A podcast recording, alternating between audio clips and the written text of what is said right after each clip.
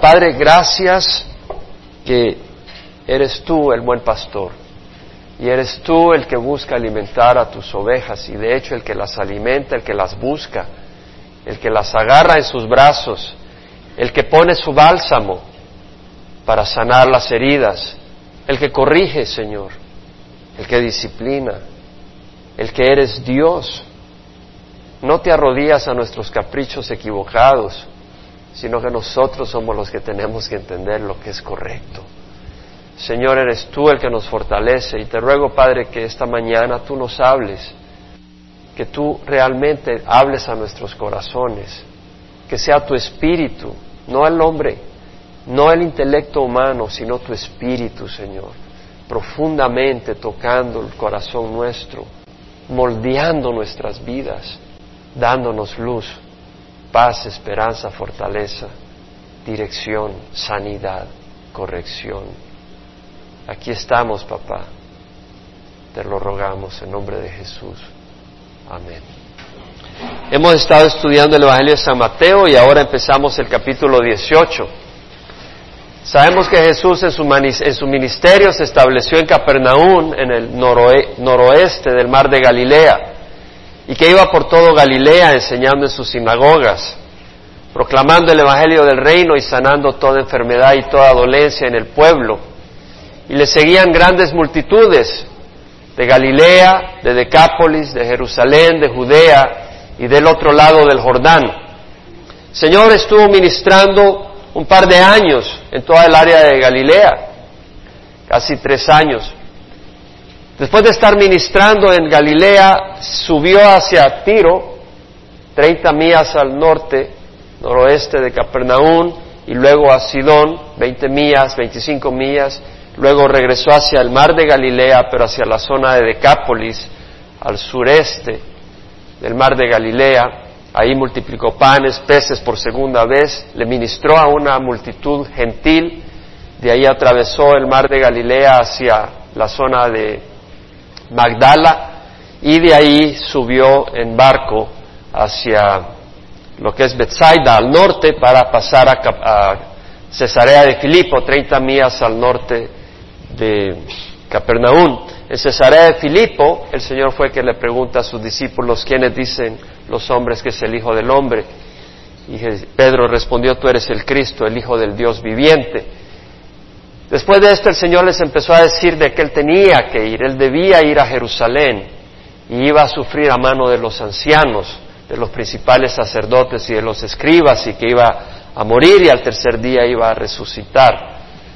Después de este tiempo, de esta interacción en Cesarea de Filipo, el Señor tomó aparte a Pedro, a Simón, o sea, a Pedro Simón, a Juan y a Jacobo y los llevó a un monte alto, se cree que es el monte Hermón, a 10 kilómetros al norte de Capernaum.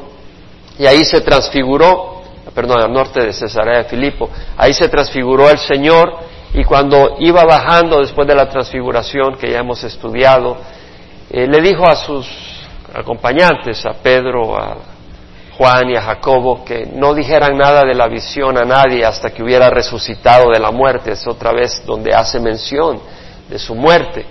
Cuando llegan a donde estaba el resto de los discípulos hay una gran conmoción, hay una gran multitud rodeando a los discípulos. Y vemos también de que están los escribas discutiendo con los discípulos lo que había pasado desde que un hombre había traído a su hijo lunático o epiléptico que estaba endemoniado y debido a la posesión demoníaca se tiraba al fuego, se tiraba al agua y vemos de que los discípulos no habían podido expulsar al demonio y los escribas estaban teniendo su día ahí feliz, arguyendo con los discípulos de Jesús. Y cuando ve a Jesús, el hombre este, el papá de este niño endemoniado, este joven endemoniado, corre hacia Jesús se tira a sus pies y le dice, ten compasión de mi hijo. Y el Señor expulsa al demonio. Eh, los, discípulos le dicen al Señor, Señor, ¿y por qué no los pudimos expulsar? Le dijo, por vuestra poca fe. Este no sale sino con ayuno y con oración. Después de esto, el Señor sigue con sus discípulos por Galilea hacia Capernaum. En lo que va pasando por Galilea les vuelve a mencionar de que tenía que morir de que iba a ser entregado en mano de los hombres y morir y al tercer día resucitar. Es una tercera vez donde el Señor hace mención de su muerte, de su sufrimiento. Cuando llega a Capernaum, vemos en el, capítulo 18 que hay una interacción muy importante para nosotros como cristianos. De hecho, es tan importante, yo le he pedido al Señor, Señor, solo tú puedes revelarnos lo que dice acá. Solo tú. No hay, de hecho, yo anoche pasé como una, yo ya había preparado el estudio, pero siempre vuelvo a meditar, etcétera, y me tiré como una hora solo leyendo los primeros cinco versículos y llegué a la conclusión que necesitaba semanas para meditar en esto, para realmente entenderlo en mi corazón. Y solo el Señor puede hacer eso. Pero es hermoso porque quiere decir de que el Señor nos da algo para transformarnos, para moldearnos. Dios es Dios, Él tiene su manera, Él tiene su luz. Y dice la palabra, en aquel momento esto ocurre en Capernaum, cuando llegan a la casa. Se acercaron los discípulos a Jesús diciendo, ¿quién es entonces el mayor en el reino de los cielos? Y él llamando a un niño lo puso en medio de ellos y dijo, en verdad os digo que si no os convertís y os hacéis como niños, no entraréis en el reino de los cielos. Así pues, cualquiera que se humille como este niño, ese es el mayor en el reino de los cielos. Y el que reciba a un niño como este en mi nombre, a mí me recibe. Pero el que haga tropezar a uno de estos pequeñitos que creen en mí, mejor le sería que le colgaran al cuello una piedra de molino de las que, mueve, de las que mueve un asno y que se ahogara en lo profundo del mar. Hay del mundo por sus piedras de tropiezo, porque es inevitable que vengan piedras de tropiezo, pero hay de aquel hombre por quien viene el tropiezo. En Marcos nos da un poco de luz adicional sobre la interacción que había ocurrido. En Marcos 9, versículo 33 leemos que llegaron a Capernaum y estando ya en la casa les preguntaba, ¿qué discutías por el camino? O sea, que realmente habían estado discutiendo en el camino. Bueno, ¿quién es el mayor en el reino de los cielos? Pedro decía, no, yo, yo ya acabo de venir del monte de transfiguración, eh, o soy yo, o es Juan, o es Jacobo. No, no, decía Andrés, ustedes no, porque... Y ahí se estaban discutiendo y arguyendo. ¿Quién iba a ser el mayor en el camino? Pero no se lo estaban diciendo a Jesús. Ahora, ellos guardaron silencio cuando Jesús dijo, ¿qué discutías por el camino? Porque en el camino habían discutido entre sí quiénes de ellos era el mayor. Sentándose llamó a los doce y les dijo, si alguno desea ser el primero, será el último de todos y el servidor de todos. Y tomando a un niño lo puso en medio de ellos y tomándole sus brazos les dijo, el que recibe a un niño como este en mi nombre, a mí me recibe y el que me recibe a mí no me recibe a mí, sino aquel que me envió. Número uno, no hay contradicción entre Mateo y Marcos.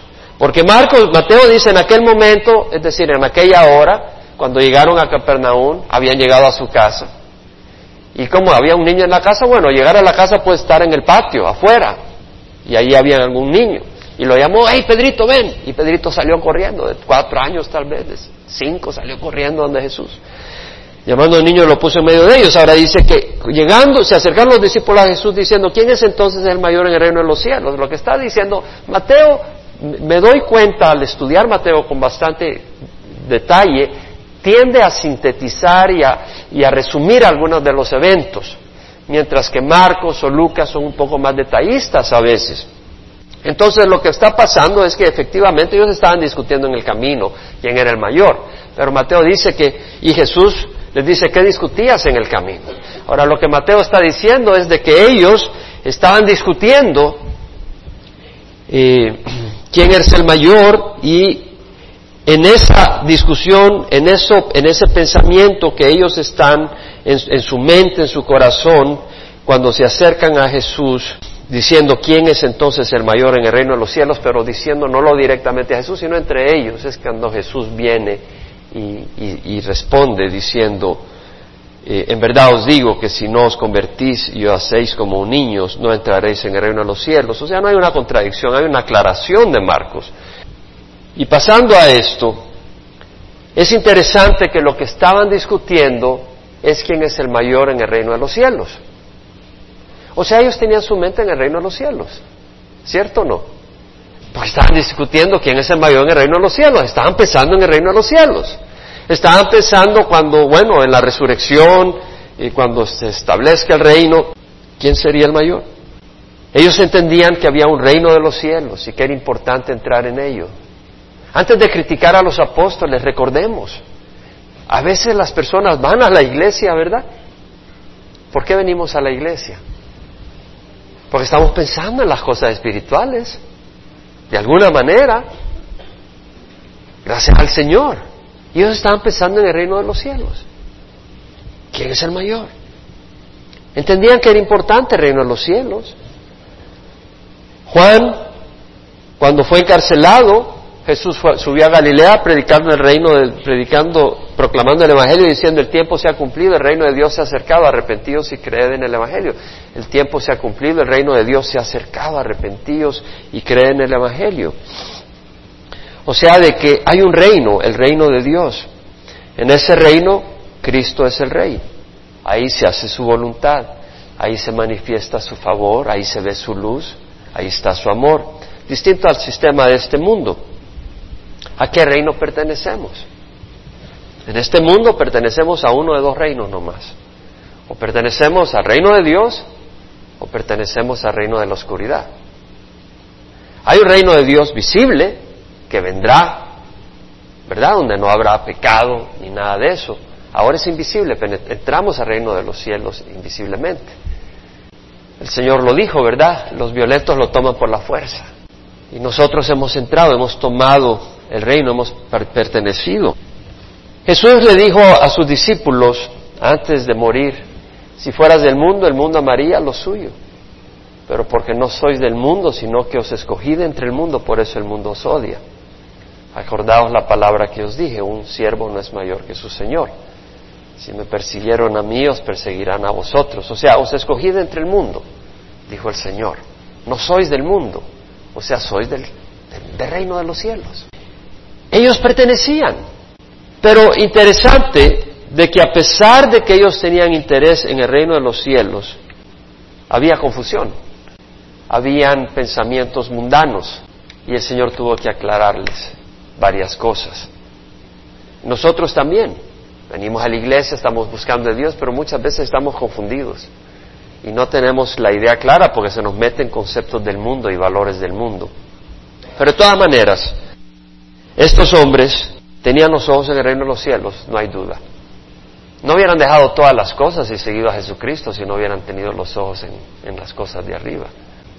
Pablo dijo, si habéis pues, en, en Colosenses 3, 1 al 4, si habéis resucitados con Cristo, buscad las cosas de arriba donde está Cristo sentado a la diestra de Dios. Colosenses 3, 1 al 4. Si habéis resucitado con Cristo, poned la mira en las cosas de arriba buscar las cosas de arriba, a donde está Cristo resucitado, sentado a la diestra de Dios. Poner la mira en las cosas de arriba y no en las de la tierra. Porque habéis muerto y vuestra vida está escondida en Cristo Jesús. Cuando Cristo nuestra vida sea manifestado, entonces vosotros también seréis manifestados con Él en gloria. Bueno, Pablo dice, si habéis pues resucitado con Cristo, tú no puedes resucitar si no habéis muerto primero. ¿Cierto o no? ¿Puedes resucitar sin haber muerto? No. Tienes que haber muerto primero. Y Pablo lo da por un hecho. Si habéis resucitado con Cristo, poned o buscad las cosas de arriba donde está Cristo sentado a la diestra de Dios. Nosotros hemos, eh, nosotros hemos muerto. De hecho, Pablo lo dice, porque habéis muerto y vuestra vida está escondida con Cristo. Nuestra vida está escondida con Cristo en Dios. ¿Cómo hemos muerto? Lo leímos y lo hemos estudiado en Romanos 6, 3 al 4. Pablo dice, los que hemos sido bautizados en Cristo Jesús hemos sido bautizados en su muerte. Los que hemos sido bautizados en Cristo Jesús hemos sido bautizados en su muerte. Por lo tanto, hemos sido sepultados con Cristo por medio del bautismo. Para que así como Él murió y resucitó de la muerte por la gloria de Dios, así nosotros andemos en novedad de vida, dice la palabra del Señor. Entonces vemos de que nosotros hemos muerto ¿En qué sentido hemos muerto? Hemos muerto no físicamente, pero hemos muerto en el sentido de que este cuerpo es un instrumento, es un medio donde la naturaleza perversa que existe en cada uno de nosotros. Hay una naturaleza pecadora, hay una naturaleza torcida en cada uno de nosotros. Hay esa naturaleza se expresa en ese cuerpo. Pero cuando decimos que hemos muerto, quiere decir que nosotros hemos decidido morir a esa naturaleza pecadora. Hemos decidido que esa naturaleza pecadora no va a tener libertad de expresarse a través de nuestro cuerpo. Y hemos decidido por el poder del Espíritu que esa naturaleza pecadora no va a tener libertad ni vida.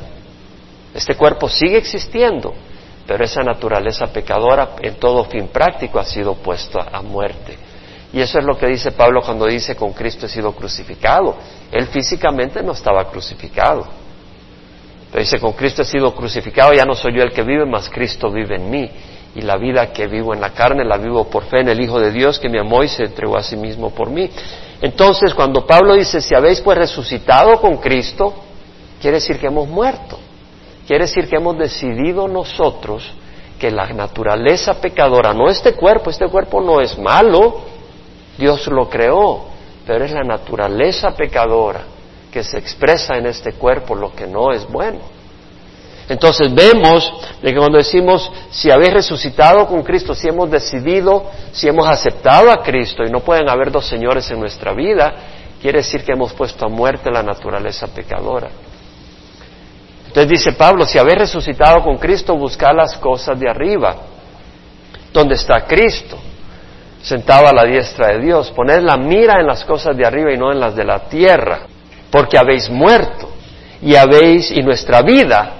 Entonces la gente nos ve, nos ve físicamente y nada, ¿verdad? Un cuerpo imperfecto. Y a veces, eh, aunque la naturaleza pecadora está crucificada, pero somos imperfectos y a veces sale un poco un salto por aquí y por allá, ¿verdad?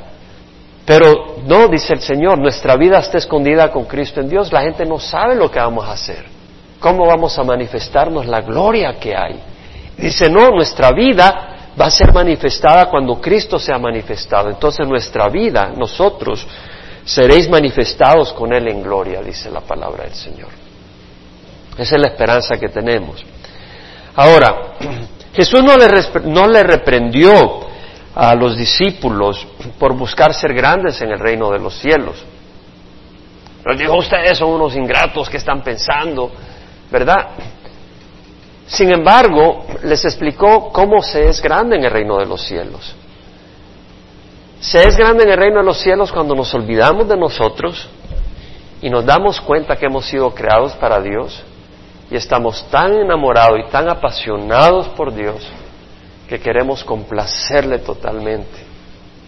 Y ese amor de Dios nos impregna y nos absorbe a tal nivel que empezamos a amar a los demás con el amor que Dios nos da.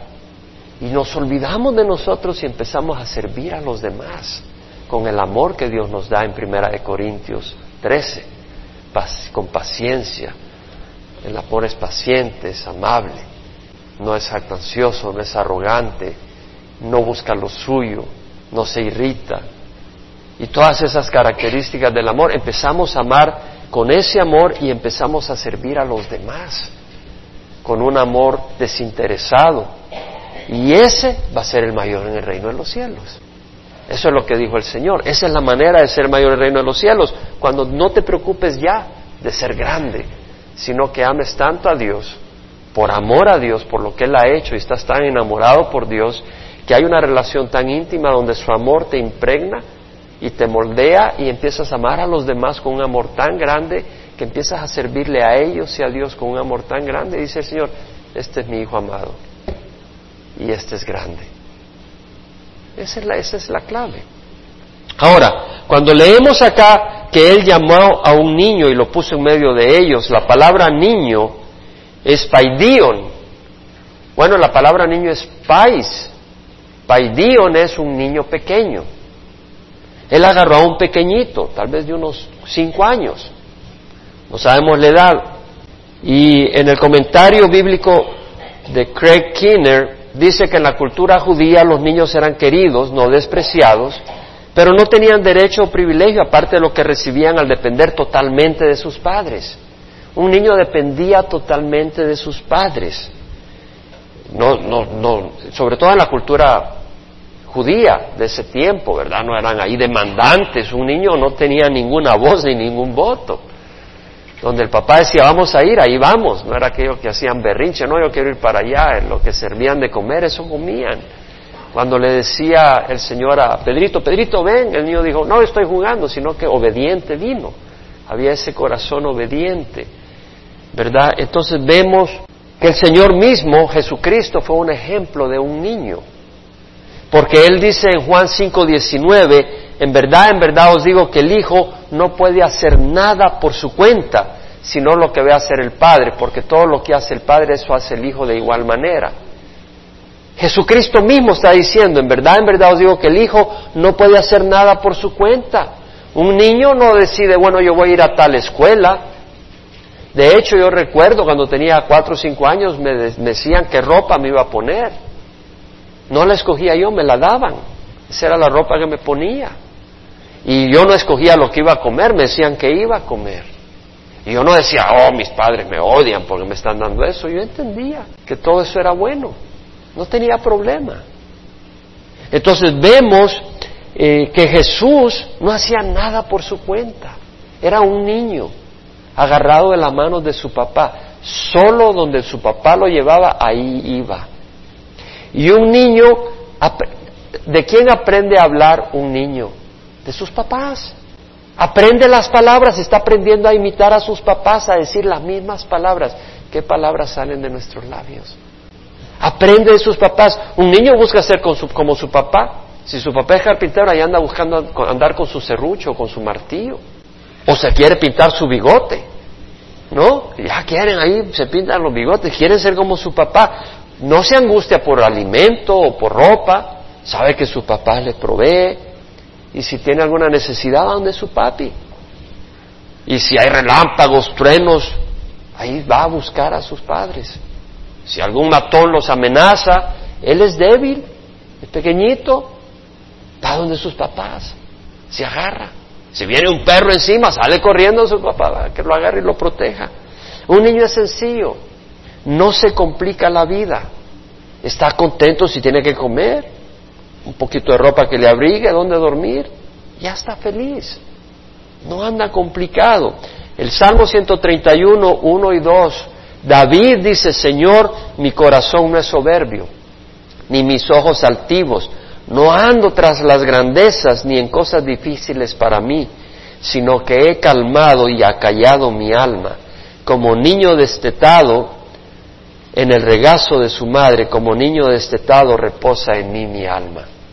David llegó a esa posición donde era como un niño, estaba feliz, no estaba angustiado de que tiene que tener diez carros o una mansión de seis cas de cuartos. Eh, tenía paz, había sencillez en el corazón de David. Jeremías, el profeta, le declara a su escriba, Baruch, por palabra de Dios, buscas para ti cosas grandes, no las busques, porque aquí voy a traer calamidad sobre toda carne, declara Jehová, pero a ti te daré tu vida por botín en todos los lugares a donde vayas. Seamos sencillos, quiere el Señor. No busquemos grandes cosas, busquemos grandes cosas para el Señor que el Señor sea glorificado, sí, un niño está feliz con su papá, un niño está feliz que su papá sea fuerte, que su papá es el, el héroe, pero un niño no está buscando complicar su vida, no necesita, un niño está feliz siendo aceptado por su papá, está feliz con eso. Primera de Corintios 14, 20, Pablo dice, hermanos, no seáis niños en la manera de pensar, es decir, no seamos irresponsables, inmaduros, porque un niño no tiene la madurez de un adulto, pero luego dice, pero sed niños en la malicia. Es decir, no seamos malvados en la manera de pensar. No, seamos torcidos en la manera de pensar. Ahora, Marcos 9, 33, 34 dice que los discípulos habían discutido el asunto en el camino. Y Jesús les pregunta, ¿Qué discutías en el camino? ¿Acaso Jesús no lo sabía? Jesús lo sabía. Jesús preguntó para hacer reflexionar a los apóstoles y traer el asunto a luz. Nosotros necesitamos traer nuestros pensamientos al Señor. El Señor te pregunta, ¿qué estabas pensando en el camino a la iglesia? El Señor te pregunta, ¿qué estás pensando ahora en este estudio? El Señor te pregunta, ¿qué estabas pensando toda esta semana? ¿Qué es lo que ha absorbido tu mente esta semana? Y el Señor te lo pregunta y tú debes de venir y traer tus pensamientos al Señor todo el tiempo. Porque nuestra mente abraza y abriga todo tipo de pensamientos. Y nosotros necesitamos que el Señor nos pregunte, ¿qué estás pensando, Juan? ¿Qué estás pensando, Jaime? ¿Qué estás pensando, Jerry? ¿Qué estás pensando, Noni? ¿Qué estás pensando, Cata? Para que le hablemos al Señor. Y al hablar con el Señor y su palabra, el Señor nos ilumina y nos corrige. ¿Qué dice la palabra del Señor? La palabra de Dios es viva y eficaz, más cortante que cualquier espada de dos filos. Penetra hasta la división del alma y del espíritu, de la coyuntura y de los tuétanos, y es poderosa para discernir los pensamientos y las intenciones del corazón. Y no hay nada, no hay ninguna cosa creada oculta a su vista, sino que todas las cosas están desnudas y al descubierto ante los ojos de aquel a quien tenemos que dar cuenta. Entonces nosotros debemos de traer nuestros pensamientos al Señor para que el Señor nos corrija y el Señor nos, nos, nos, eh, nos muestre si eso es de Dios o no. Es importante. Ahora vemos que los apóstoles se callaron porque les avergonzaba decir lo que le preocupaba. A Dios no lo engañamos. Lo que nosotros nos preocupa, Jesús lo sabe. Más nos vale a nosotros saber eso y traérselo al Señor para asegurar que lo, que lo que a nosotros nos preocupa realmente es digno de consideración. Ahora, lo que vemos es de que estaban discutiendo en el camino, ¿saben por qué? Porque la autopromoción siempre causa conflicto. Ahí estaban en una gran discusión en el camino. Siempre que alguien busca promoverse a sí mismo va a haber conflicto. Siempre que yo busque promoverme a mí mismo va a haber conflicto y muchas veces uno está descontento, está frustrado, está molesto, está deprimido. ¿Por qué? Porque tú crees que debes de ser exaltado, honrado, respetado de tal manera. Estás buscándote tu posición. Y siempre que haces eso, va a haber conflicto. Filipenses 2, que dice la palabra del Señor, nada hagáis por egoísmo, por vanagloria sino que con actitud humilde cada uno de vosotros considere al otro como más importante que a sí mismo, no buscando cada quien sus propios intereses, sino los intereses de los demás. Nada hagáis, nada por egoísmo o por vanagloria, sino que con actitud humilde cada uno de vosotros considere al otro como más importante que a sí mismo, no buscando cada quien sus intereses, sino los intereses de los demás. Donde hay ambición mundana, ahí hay todo tipo de problemas. Ellos tenían los ojos en el reino de los cielos, pero estaban mezclados con ambición humana. Y muchas veces así ocurre en las iglesias también. Tenemos los ojos en el reino de los cielos, pero le metemos ambiciones humanas. Y hay todo tipo de pleito, todo tipo de, divisiones, porque estamos mezclando las cosas del reino de los cielos con ambición humana. Ahora el Señor en Marcos dice, si alguno desea ser el primero, será el último de todos y el servidor de todos. Si alguno desea ser el primero, está bien, dice, pero va a ser el último de todos y el servidor de todos. Esa es la manera de llegar a ser el primero. Ahora, la palabra último en el griego es escatos, quiere decir extremo, último en una serie de lugares, la parte más baja, de menor honra, de menor rango, el último en una sucesión de eventos. Lo que quiere decir es de que eh, cuando Ponga la línea de comida, no seas el primero que corra al frente. Deja que otros, calma, dale espacio que otros vayan a servirse. Si te invitan a comer, no te vas directamente a la cabecera. En serio, el mismo Señor Jesucristo dio ese, ese ejemplo. Se sabe, no te pongas a la cabecera porque te va a decir, quítate de aquí que ese es para la hermanita o para el hermanito. Y vas a ir todo abochornado. Mejor vétete allá por la esquina para que mejor te digan, no, tú siéntate acá a que te tenga que avergonzar. si hay buenas chuletas por ahí, pero no hay para todos, deja que ellos se sirvan primero. Eso es lo que quiere decir ser el último. Tener la mente en otros, no en uno. Ser el último en servirse. Servidor. El que será el último de todos y el servidor de todos. Servidores, diáconos.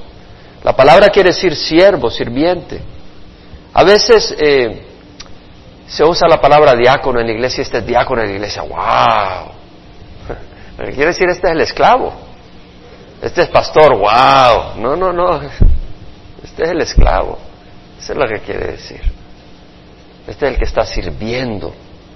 De hecho, la palabra diácono originalmente se deriva de una palabra que significa correr haciendo mandados.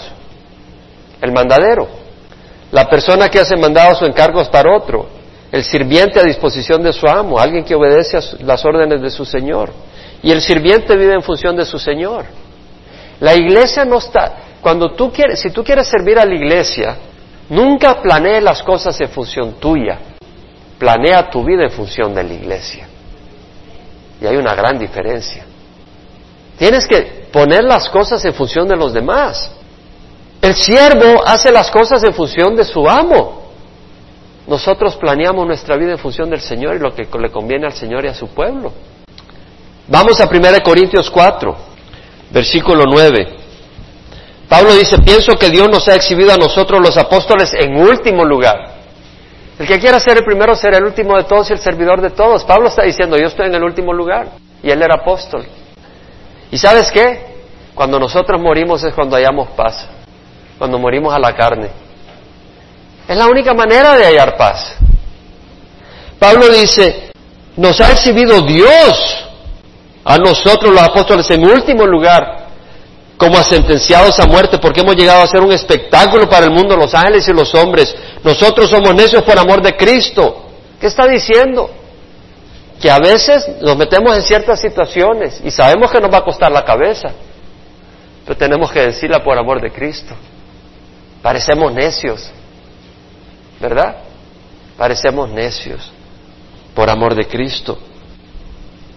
Mas vosotros prudentes en Cristo, está diciendo ustedes, son muy prudentes, saben a veces salvar su pellejo y dónde no hablar y dónde hablar, pero a mí me toca ahora decir tal cosa y ser metido preso por el bien de ustedes, ser valiente. Nosotros somos débiles, mas vosotros fuertes, ¿sí? Se reúnen, van a sus casas, tienen sus trabajitos, pero Pablo dice, pero ya ando de arriba abajo sin trabajo, eh, haciendo tiendas, eh, a veces sin comida, a veces con frío, débil, afligido, asustado. Pablo dice, nosotros somos débiles, ustedes fuertes, vosotros sois distinguidos. Oh, este es diácono, este sirve. Pero Pablo dice, nosotros sin honra.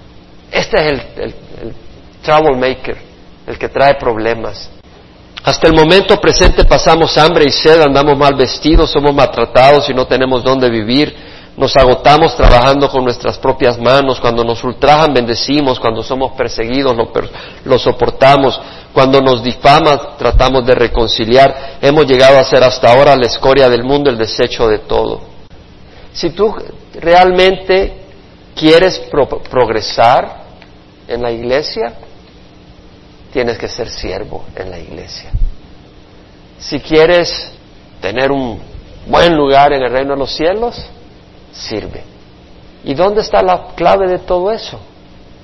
Conocer a Jesús. Esa es la clave, porque no vas a poder servir aparte del amor de Jesús. Es difícil servir. Hay unas ovejas que muerden, otras que arañan, otras que tiran patadas y otras como que no oyen, Ahí están en su arbusto. Vente para acá. Ahí está, no, no entienden. Y tú y yo somos de esas también. Y es difícil. Es difícil servir. Oh, algunos son, algunos sí, porque sacan dinero del servicio, sí. Ahí te andan explotando. Pero cuando no hay otra, cuando no hay motivación carnal, es difícil servir. Hay mucha gente que sirve por motivación carnal y salen en sus Cadillacs de las iglesias porque han sacado su dinero. Pero cuando tú no sirves por motivación carnal, lo único que... Y, si, los, y si, si sirves por motivación carnal, yo no quisiera estar en tus zapatos, porque Dios no te va a honrar. Y si sirves por la motivación correcta, lo único que te va a sostener es el amor de Cristo. Solo puede venir del amor a Jesús.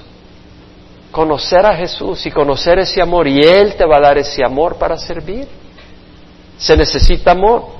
Ahora, el Señor dice, en verdad os digo que si no os convertís y os hacéis como niños, no entrarás en el reino de los cielos. Así pues, cualquiera que se humille como este niño, este es el mayor en el reino de los cielos. Interesante. El Señor no solo les está diciendo quién es el mayor, le dice que si no se humillan como un niño, no van a entrar al reino de los cielos. Cosa seria. En verdad os digo que si no os convertís y os hacéis como niños, no entraréis en el reino de los cielos. La palabra convertir acá es darse vuelta, regresar, volver al lugar de donde se partió. Convertirse y hacerse como niño quiere decir volverse sencillo, porque todos empezamos sencillos, ¿verdad? Un niño es sencillo, todos hemos sido niños, nadie aquí nació ya grande, que yo sepa.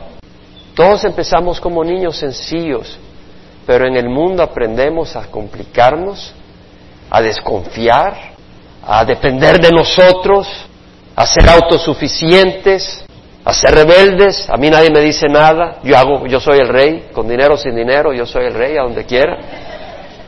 Pero un niño, regresar a ser niño es regresar a la condición en que uno confía inocentemente y sin reservas en su papá, en el Padre Celestial. Si tú no crees con sencillez que el ladrón viene para robar, matar y destruir, y que Jesús vino para darnos vida y vida en abundancia, no vas a entrar al reino de los cielos, porque no vas a aceptar al, al buen pastor en tu vida. Si tú no crees con sencillez la promesa de que Jesús vino a los suyos y los suyos no le recibieron, pero a los que le recibieron les dio el derecho de ser hijos de Dios a los que creen en su nombre, que no nacieron de carne, ni de sangre, ni de voluntad de hombre, sino de Dios, no vas a entrar en los cielos porque no lo vas a aceptar con una fe sencilla.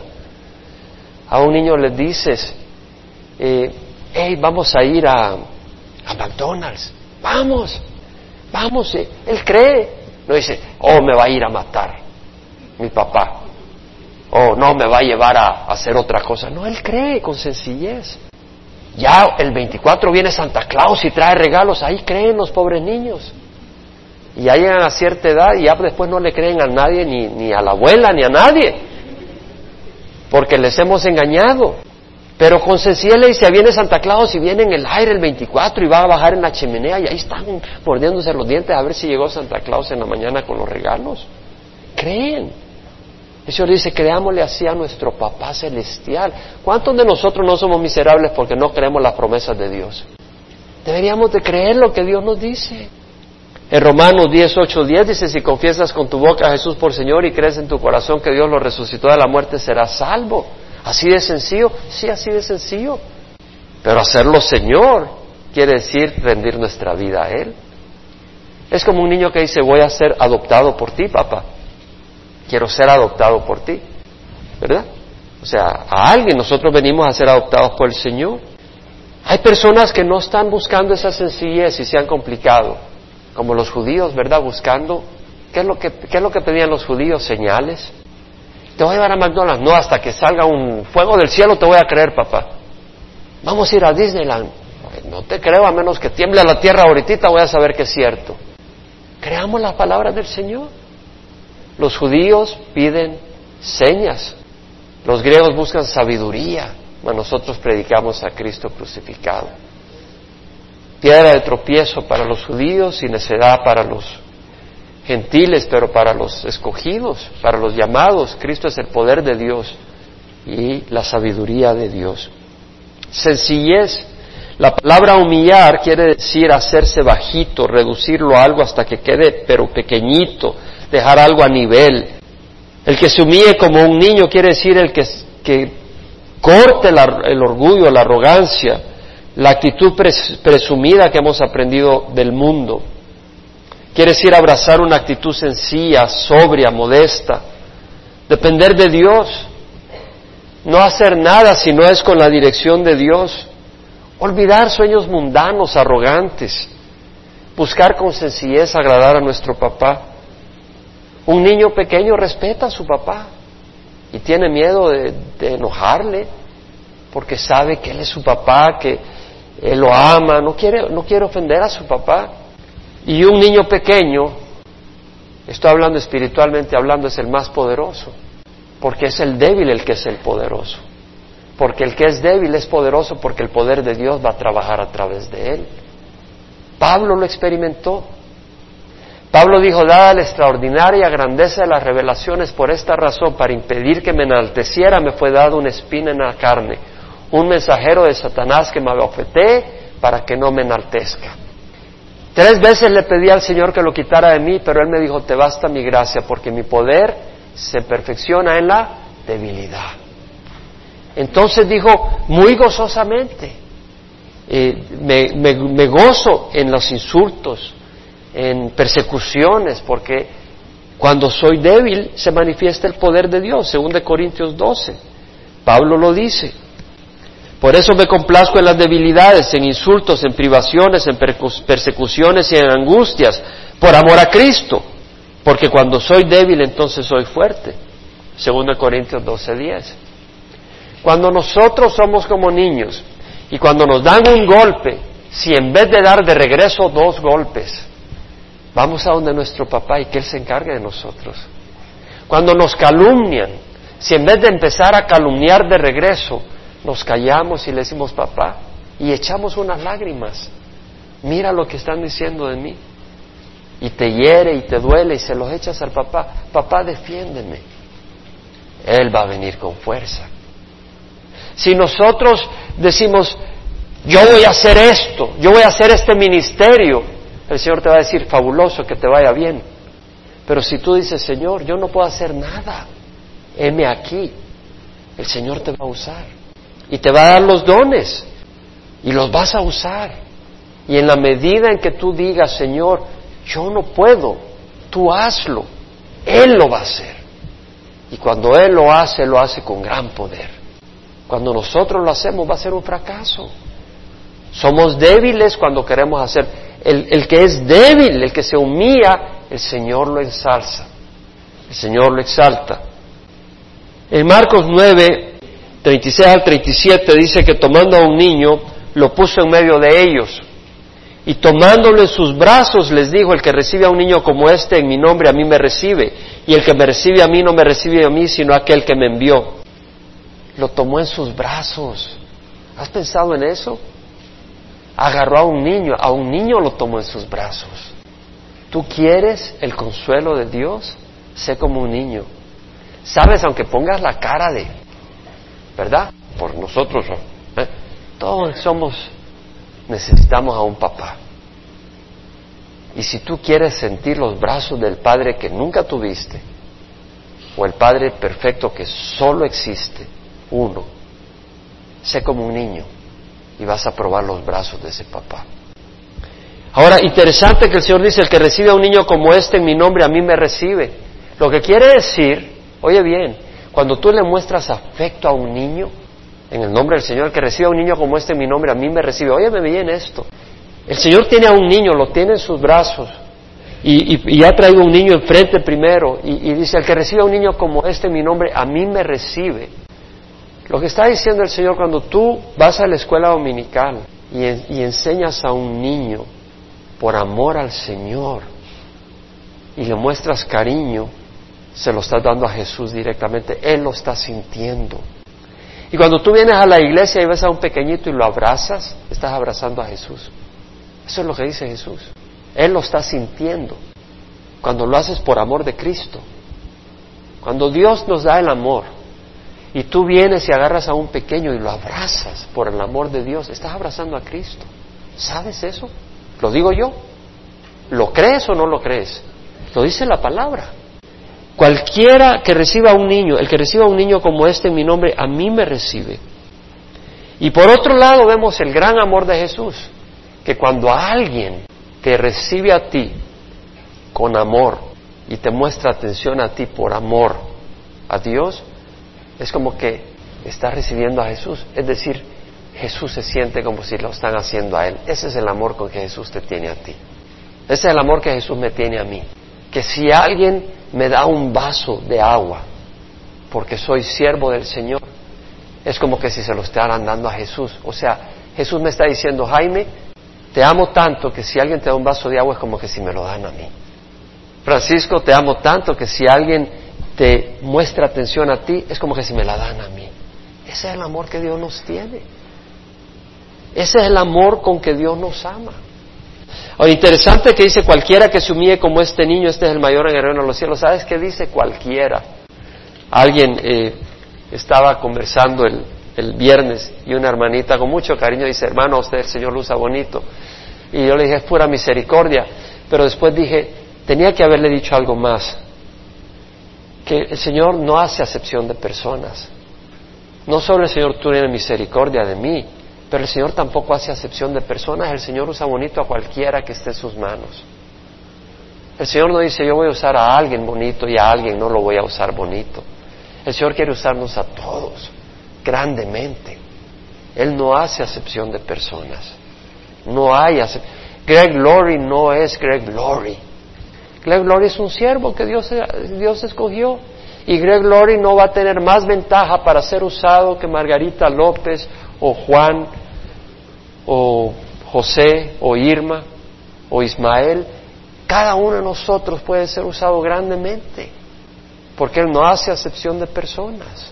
Por eso dice, cualquiera que se humille como este niño, este es el mayor en el reino de los cielos. Tal vez no vas a tener un ministerio con la visibilidad que tiene la de Billy Graham o de Greg Laurie, pero estás buscando visibilidad o estás buscando agradar a Dios.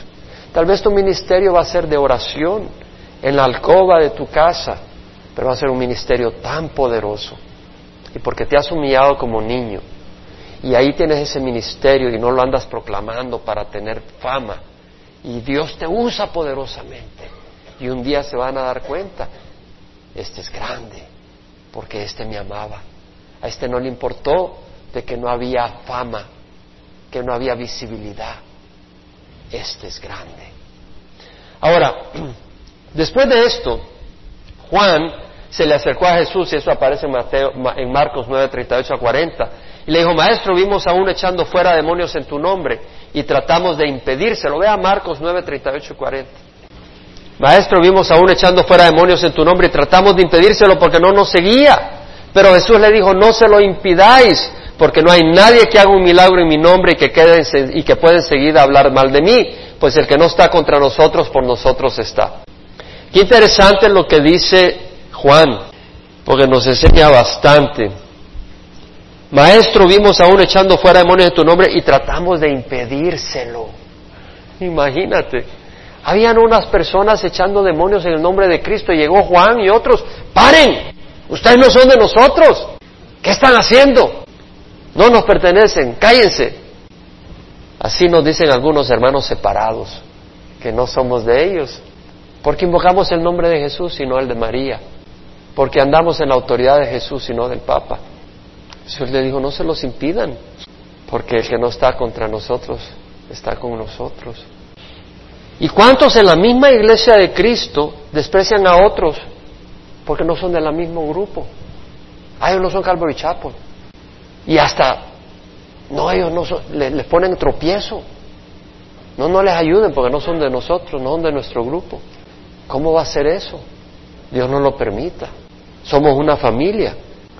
Ahora dice, el que haga tropezar a uno de estos pequeñitos que creen en mí, mejor le sería que le colgaran una piedra de molino de las que muele el asno al cuello y que se ahogara, que se ahogue en el fondo del mar.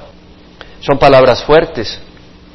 Y realmente, aquí está hablando el Señor tanto de, escandalizar a un niño como a un cristiano que cree en el Señor Jesús. Porque dice que los cristianos somos como niños y si no, no somos cristianos. Porque dice que nadie entra al reino de los cielos a menos que sea como un niño. Entonces, si tú no eres como un niño, no eres cristiano. No me importa qué denominación uses o qué título, la realidad es que si no te haces como un niño, no eres cristiano. Y si tú escandalizas a un niño o a un cristiano ya mayor, pero que es como un niño, porque por eso es cristiano, dice el Señor, mejor pone una, piedra de molino y tírate al fondo del mar, que es mejor eso que lo que te viene. ¿Qué de las autoridades educativas que enseñan evolución para destruir la fe de los universitarios?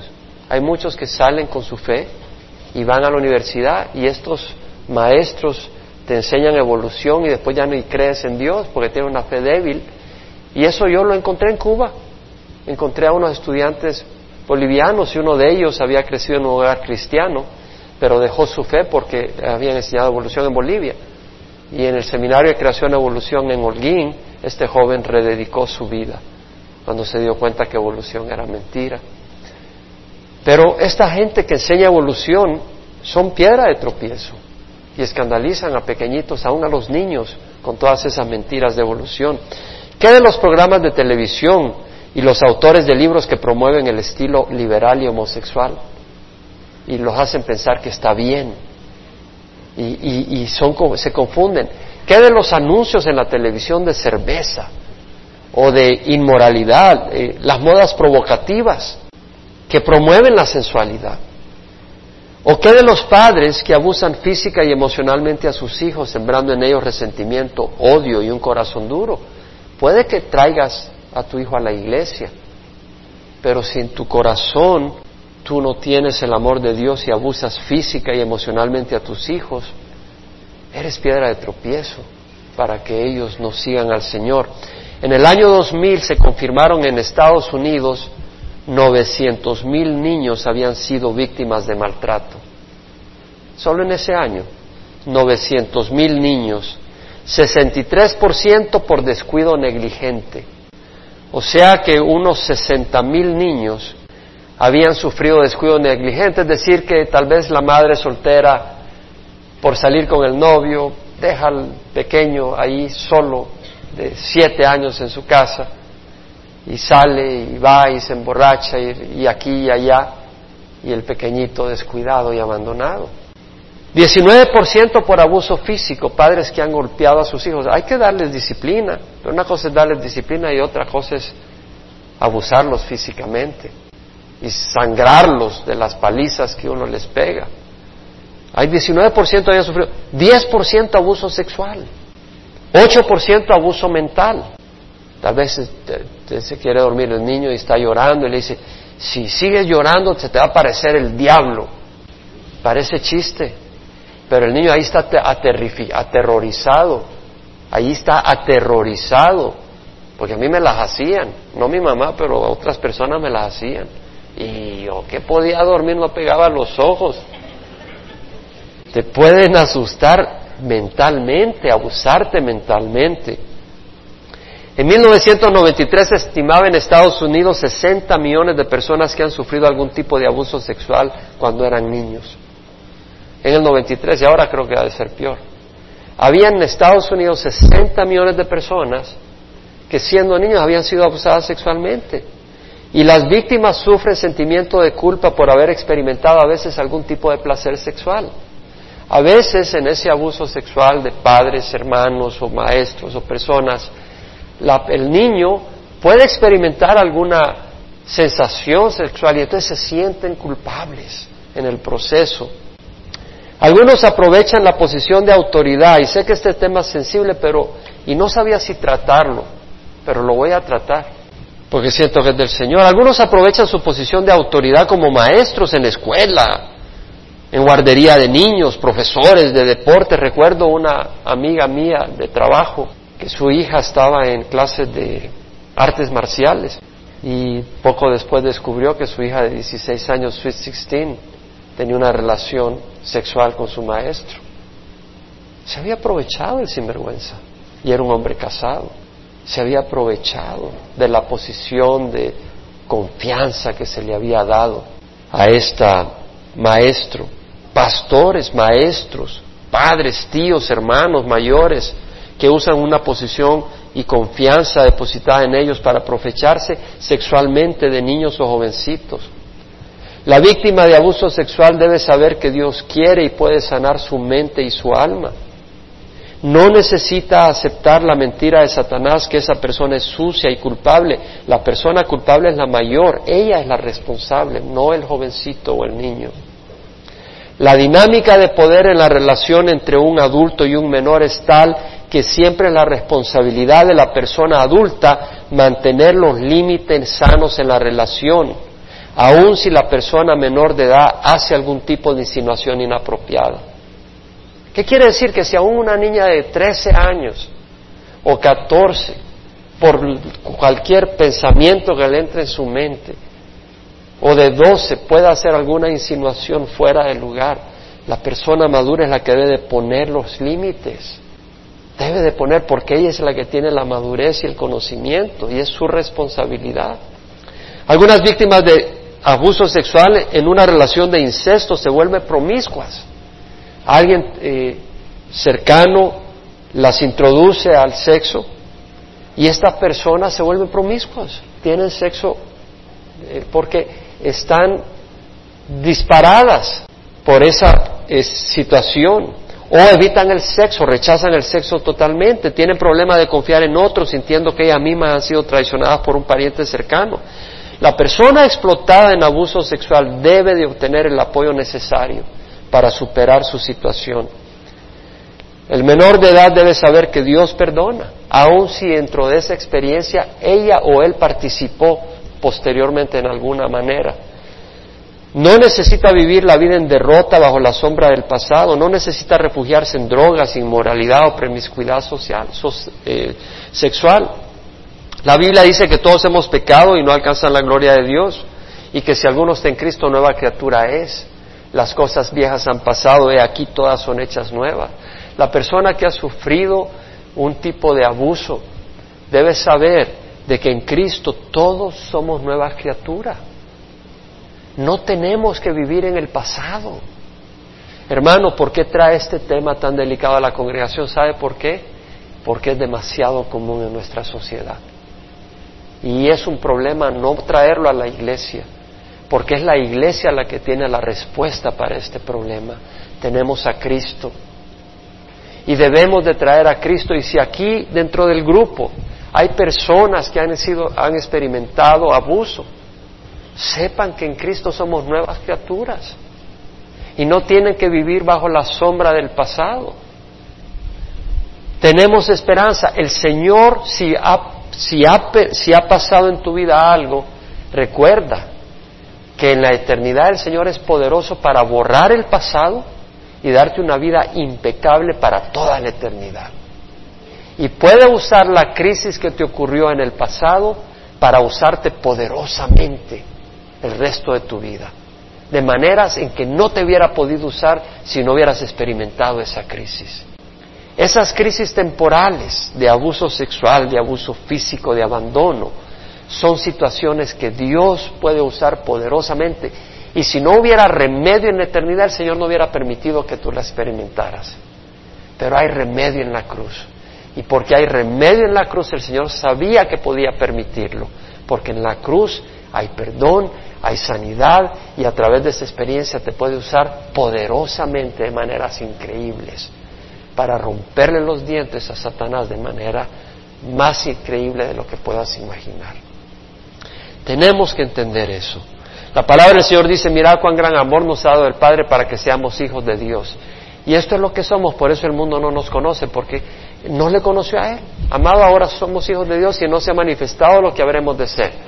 Pero sabemos que cuando Él se manifieste seremos semejantes a Él, porque le veremos tal como Él es.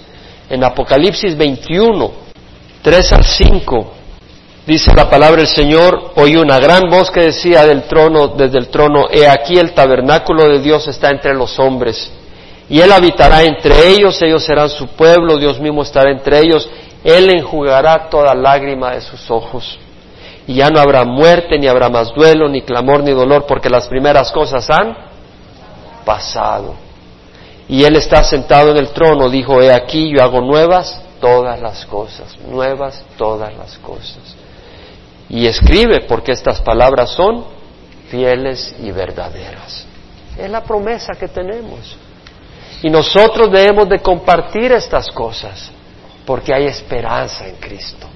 Si fuera una curita, yo no pudiera traer estas cosas acá. No me atrevería a tratar este tema acá, pero no es una curita. es una respuesta del Señor. El Señor sana, el Señor libera. Nosotros debemos de llevar esa esperanza. Ahora el Señor sí tiene palabras fuertes. En Mateo 18 dice, si tu mano o tu pie, versículo 8, te es ocasión de pecar, córtatelo y échalo de ti, te es mejor entrar en la vida manco o cojo que teniendo dos manos y dos pies ser echado en el fuego eterno. Y si tu ojo te es ocasión de pecar, arráncatelo y échalo de ti, te es mejor entrar en la vida con un solo ojo que teniendo dos ojos ser echado en el infierno del fuego.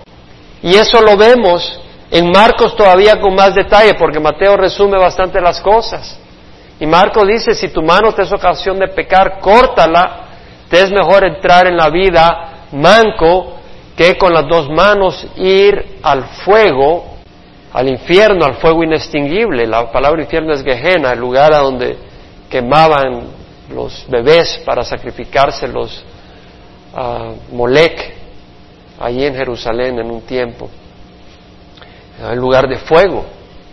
Le dice, si tu mano te es ocasión de pecar, córtala, te es mejor entrar a la vida manco que ir al infierno, al fuego eterno, donde el gusano de ellos no muere, ni el fuego se apaga. Y si tu pie te es ocasión de pecar, córtalo, te es mejor entrar en la vida cojo que con los dos pies ser echado al infierno, donde el gusano no muere y el fuego no se apaga. Y si tu ojo te es ocasión de pecar, sácatelo. Es mejor entrar al reino de Dios con un solo ojo que con los dos ojos ser echado al infierno donde el gusano no muere y el fuego no se apaga. Entonces vemos realmente que hay un infierno, hay un fuego eterno. Y, cortarte la mano no es lo que resuelve el problema, pero el Señor está hablando de que seamos drásticos con el pecado. Y pobre de aquel que ha abusado a otros o que es piedra de tropiezo, pero en el Señor hay perdón. Y Él en la cruz murió aún por aquellos que abusaron niños y que abusan niñas, si se arrepienten y vienen al Señor, el Señor los perdona. Pero si no vienen al Señor, el juicio es tremendo. Luego dice el Señor versículo 10, mirad que no despreciéis a uno de estos pequeñitos, porque os digo que sus ángeles en los cielos contemplan siempre el rostro de mi Padre que está en los cielos, porque el Hijo del Hombre ha venido a salvar lo que se había perdido. Me llama la atención que dice, no desprecies a uno de estos pequeñitos. ¿Sabe cuál es la palabra para pequeñito? Micro. De ahí viene microbio, pequeña vida o microscopio para mirar las cosas pequeñitas, micro. El Señor dice, mirad que no desprecies a uno de estos pequeñitos, porque sus ángeles en los cielos contemplan el rostro de mi Padre que está en los cielos. Hay ángeles y estos ángeles están cuidando al pueblo de Dios. Dios los usa y cuida a los pequeñitos. Y ellos miran el rostro de Dios. Dice Hebreos que los ángeles son espíritus ministradores enviados para servir por causa de los que heredarán la salvación. Ahora, acá dice, no desprecies a uno de estos pequeñitos. Cuidado de despreciar a un pequeñito por su edad. O cuidado de despreciar a alguien por cualquier otro motivo. Tal vez es alguien que acaba de recibir al Señor. Y es un niño que ha venido con fe, tal vez ha estado en drogas, en esto, en el otro, y recibió el mensaje de salvación y cree y aceptó a Jesús. Y tú vienes y lo desprecias.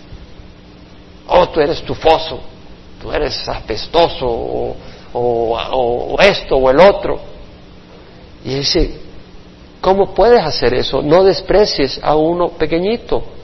Ve a Santiago, por favor, capítulo 2, muy importante.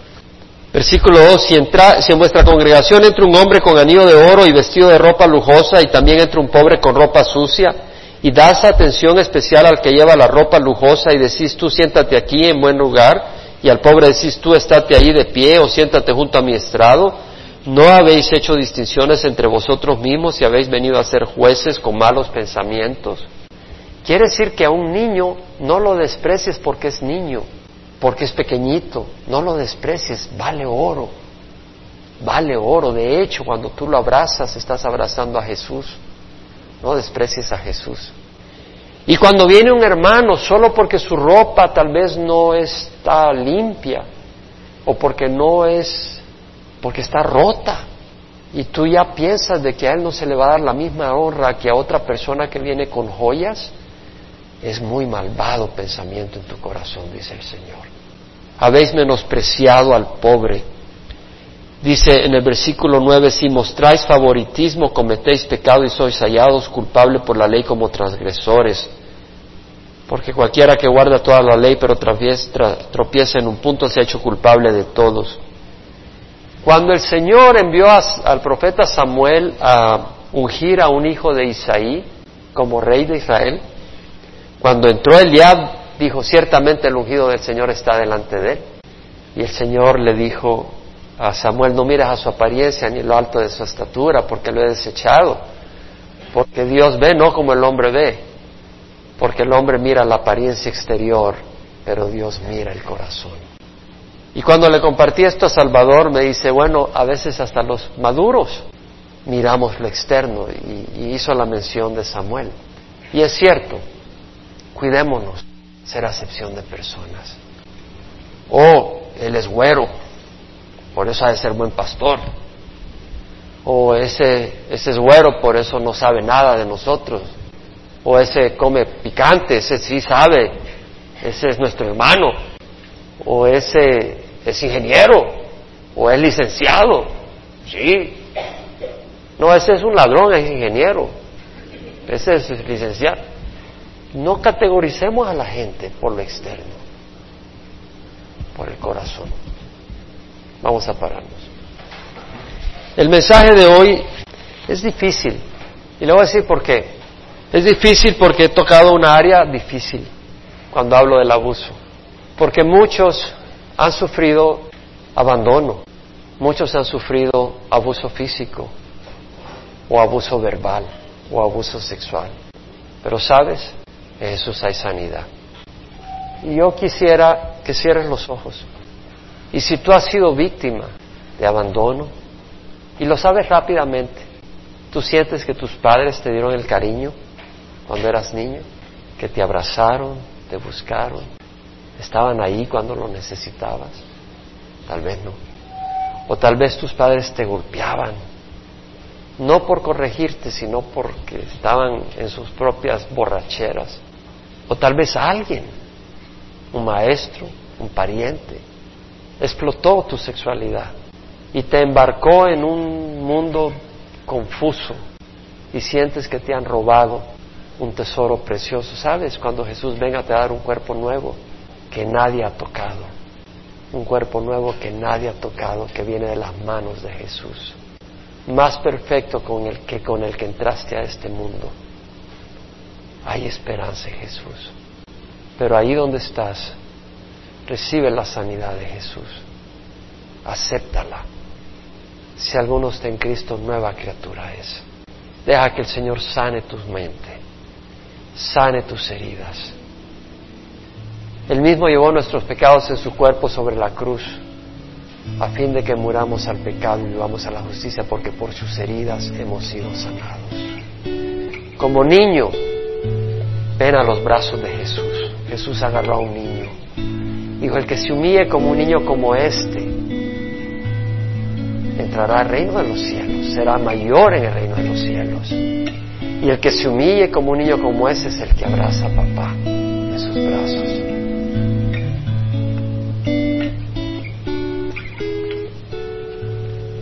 Aquí habemos muchos, pero estoy seguro que habemos muchos que hemos sufrido en alguna de las áreas que he mencionado. Deja que Jesús te sane. Recibe sanidad hoy. Recibe sanidad. Recibe sanidad. Perdona es parte de la sanidad. Perdona personas que te han herido han sido instrumentos de Satanás. Pero ahora tú eres instrumento de Jesús. Eres hijo de Jesús. Recibe sanidad. Y si tú eres quien ha perpetrado abuso físico, verbal sobre otros, pídele a Dios perdón. Tú eres también víctima, víctima de Satanás. Y Jesús te quiere sanar. Jesús te quiere dar poder para caminar con amor, con gracia, con gentileza. Jesús hoy quiere sanar tu vida. Jesús hoy quiere bendecir tu vida. Jesús hoy quiere tocarte de una manera que no la has experimentado por mucho